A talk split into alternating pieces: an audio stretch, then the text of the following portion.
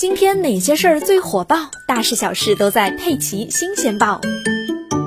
非法集资累计高达三亿多元，盛名在外的杭州白富美今天被起诉了。在朋友和客户眼中，年仅二十六岁的小卢年轻貌美，事业有成，妥妥的一名白富美。她在临安开了一家房产中介公司，但是该公司没有房屋买卖的资质，只是挂靠在其他公司进行中介服务。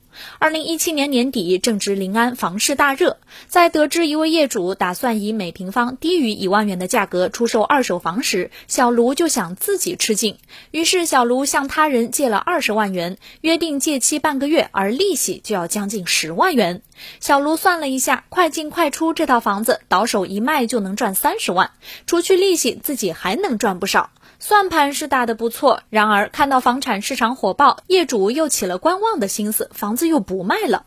半个月后，小卢为了还钱，又到其他的地方借款还钱债，从此走上了高息借钱的不归路。而小卢借款的理由很简单，客户垫资和银行验资需要。同时呢，小卢在借款时承诺的利息回报也很高，一般十万元借一个月，利息就有一万元。在如此高额回报的诱惑下，越来越多的人借钱给小卢，小卢借款的金额也像滚雪球一样越滚越大。钱多了之后，小卢出手也很大方，买衣服、买首饰、买包包，随手就能花掉上万块钱。两次赴上海整容消费七十二万元，在杭州的四家美容院也消费了两百多万元。也就是凭借着自己打造的这一套白富美人设，越来越多的人信任小卢。到了二零一九年，小卢手里的资金已经无法周转了，可他仍然沉浸在自己打造的这个白富美创业成功的人设中。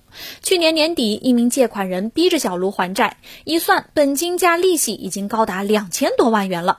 这时，小卢又编造了银行流水太大，要求其存入两千万元验资，为期一个月的谎言，继续向身边的亲戚朋友借钱。